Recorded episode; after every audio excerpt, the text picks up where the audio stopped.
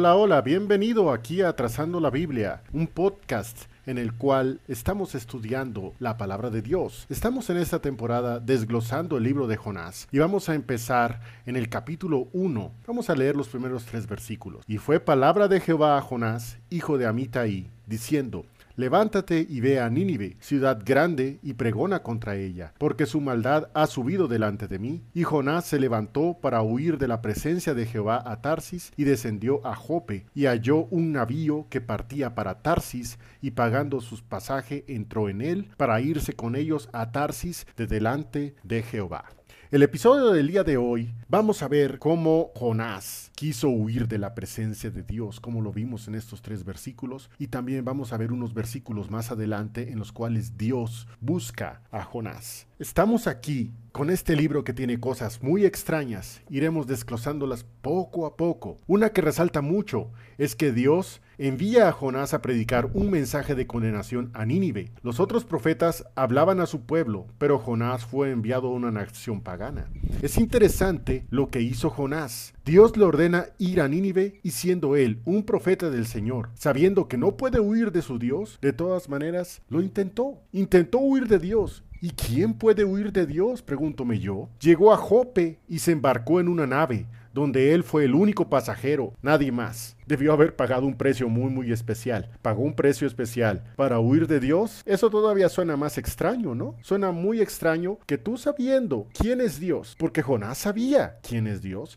Jonás sabía que de Dios nadie puede huir, que Dios es soberano sobre toda su creación, y aún así, Jonás quiso huir. Lo cierto es que pensaba que nada ni nadie lo detendría. ¿Cómo es posible que yo vaya a Nínive, a esa nación pagana, a esa nación que infundía terror, porque en esos años el terrorismo de los ninivitas era conocido por todas las naciones. Ellos, para imponerse, infundían terror. En aquellos lugares que conquistaban, hacían empalamientos, hacían desollamientos, decapitaban a las personas. Yo no me voy a poner a explicar qué significa un empalamiento o qué significa un desollamiento. Tú lo puedes buscar no es necesario que yo te lo explique aquí. Lo que sí es importante es lo que dice la Biblia en cuanto a la actitud de Jonás, lo que dice la Biblia en cuanto a la actitud de los asirios y lo que nosotros podemos aprender de todas estas cosas. Estas eran muy buenas razones para que un hebreo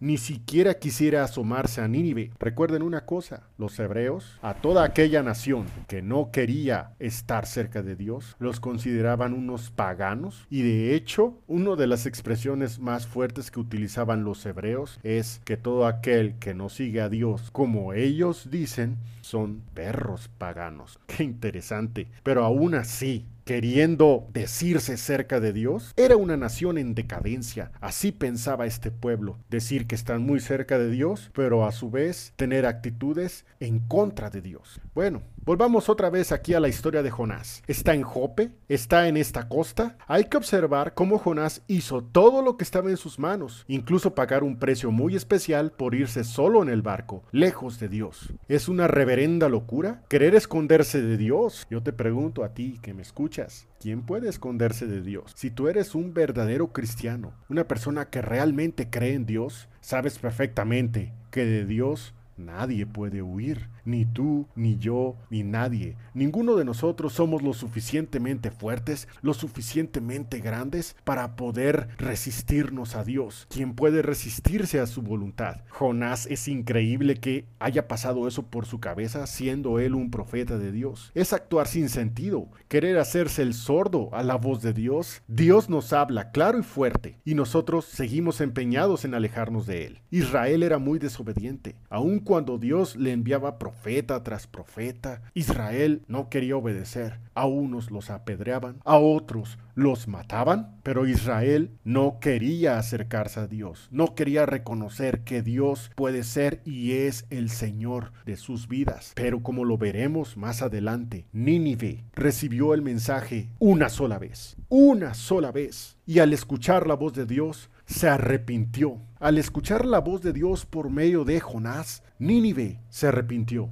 Una vida plena en Cristo comienza con la obediencia. Si nosotros queremos vivir felices, Si queremos vivir gozosos, tenemos que empezar con obedecer. Eso es lo que no estaba haciendo Jonás. Jonás no estaba obedeciendo. Lo único que hizo fue alejarse de Dios. Él pudo haber tenido muy buenos pretextos. Pues claro, es un buen pretexto decir es que es una nación que ejerce terror sobre sus enemigos. ¿Cómo yo me voy a poner en medio de la capital de esa nación, de esa ciudad tan grande y predicar un mensaje de condenación sobre esa nación? Dios, ¿por qué me estás mandando a este lugar? ¿Por qué me estás mandando a este lugar, Dios mío. Era un muy buen pretexto. Se levanta Jonás y en vez de irse a Nínive, se va al lugar más alejado que él conoce en ese momento. Dijo, pues yo me voy para Tarsis. Pero ¿cómo? ¿Cómo alejarse de Dios? Esa es una franca desobediencia. Vemos en este libro que el viento y la mar obedecieron. Los marineros obedecieron.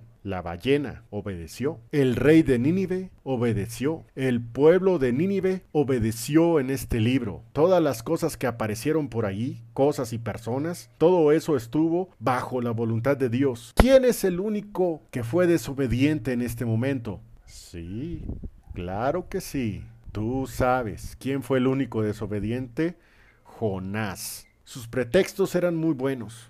Sus argumentos eran excelentes. A mí me hubieran convencido. Yo estaría convencido y, le diría, sí, Jonás, es una locura. Pero yo quién soy? Al lado de quien dio esa orden. ¿Quién dio esa orden? Fue Dios. Quisiera saber si los pretextos que puso Jonás son lo suficientemente buenos para desobedecer a aquel que creó los cielos y la tierra. Quiero que sepas de que Dios, cuando Él quiere, cuando Él desea que hagamos algo, Él espera que lo cumplamos. Esa es la gran enseñanza de estos versículos. Pero sigamos, sigamos con la historia de Jonás. Después de que él se quiso ir de delante de Jehová, dice el versículo 4, mas Jehová hizo levantar un gran viento en la mar, e hízose una tan gran tempestad en la mar, que pensóse se rompería la nave. Versículo 5. Y los marineros tuvieron miedo y cada uno llamaba a su Dios y echaron a la mar los enseres que había en la nave para descargarla de ellos. Jonás empero se había bajado a los lados del buque y se había echado a dormir. Y el maestre de la nave se llegó a él y le dijo, ¿Qué tienes, dormilón? Levántate y clama a tu Dios. Quizá Él tendrá compasión de nosotros y no pereceremos. Vamos a ser sinceros. Nínive merecía todo. Nosotros vemos a los asesinos seriales y decimos cuando los capturan, merece estar en la cárcel. Vemos a aquel que hace daño a otra persona y lo encuentran culpable, decimos es justo. Seamos sinceros, si hubiéramos conocido a Nínive como lo describe la historia, sabríamos perfectamente que Nínive merecía cualquier tipo de condenación, merecía todo, menos la misericordia de Dios. Jonás sabía que Dios podría mostrarles ese gran milagro que trae el perdón, y él no estaba dispuesto a mostrárselos. Inmediatamente que comenzó su huida, Dios lo empezó a buscar. Sabemos que Jonás tenía en mente que Dios es un Dios misericordioso, y nosotros lo sabemos también aunque no lo hemos leído todavía en el libro de Jonás, sabemos que Dios es misericordioso. Claro que tiene misericordia. Un salmo dice, Dios es bueno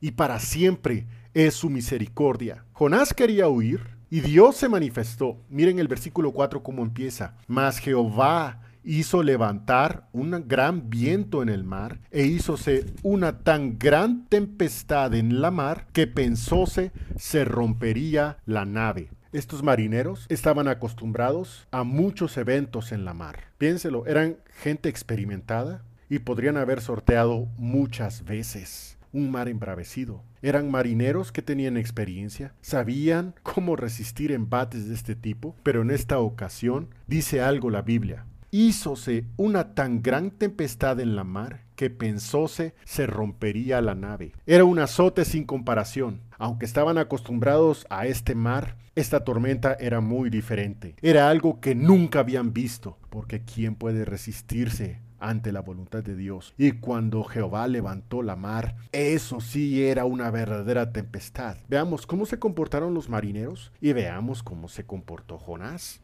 Miren el versículo 5 lo que dice. Los marineros tuvieron miedo. ¿Qué tuvieron? Tuvieron miedo. Miedo de la mar. ¿Cómo es eso? ¿Cómo es eso?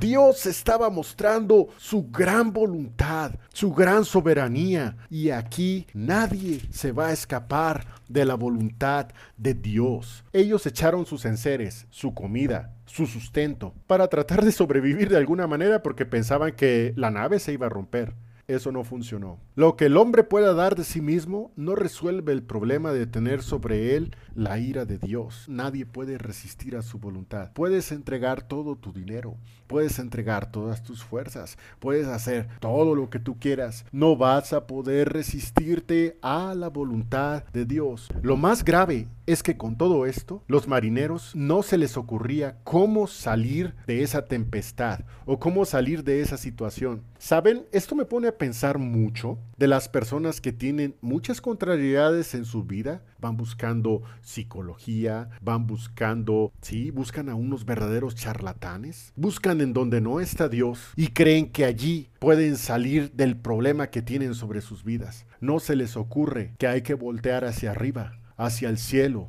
arrodillarse y pedir misericordia. Pero lo más grave de todo esto es que había una persona que sí podía decirles. ¿Y dónde estaba Jonás? ¿Dónde estaba? ¿Estaba allí? Sí, sí estaba allí. Pero ¿qué dice el versículo 5 al final? Jonás, empero, se había bajado a los lados del buque y se había echado a dormir.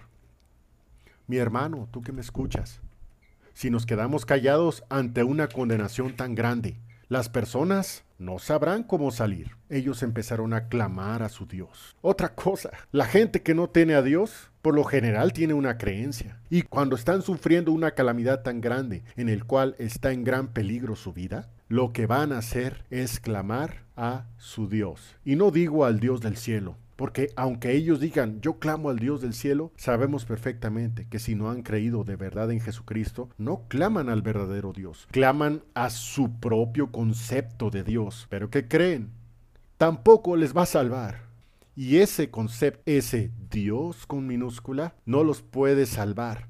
No pueden hacer bien ni hacer mal. Quien no reconoce a Jesucristo como Salvador podrá confiar en sí mismo, podrá confiar en su religión, en su propia sabiduría, en amuletos, en horóscopos, en lo que ustedes quieran. Pueden confiar en charlatanes, como les decía, pero finalmente no tendrán paz. No tendrán ninguna paz en sus vidas, porque la única paz es la que dice Cristo en el Evangelio de Juan. Mi paz os dejo, mi paz os doy, no como el mundo la da paz de Jesucristo y esa paz es la que necesita la gente. Pero estos marineros no tenían paz y quien podría decirles Dios tiene paz estaba dormido en este momento. De la destrucción y de la paga del castigo no se es libre sino por Jesucristo. ¿Y Jonás? Bueno, ¿y dónde está Jonás? ¿Dónde estás, Jonás?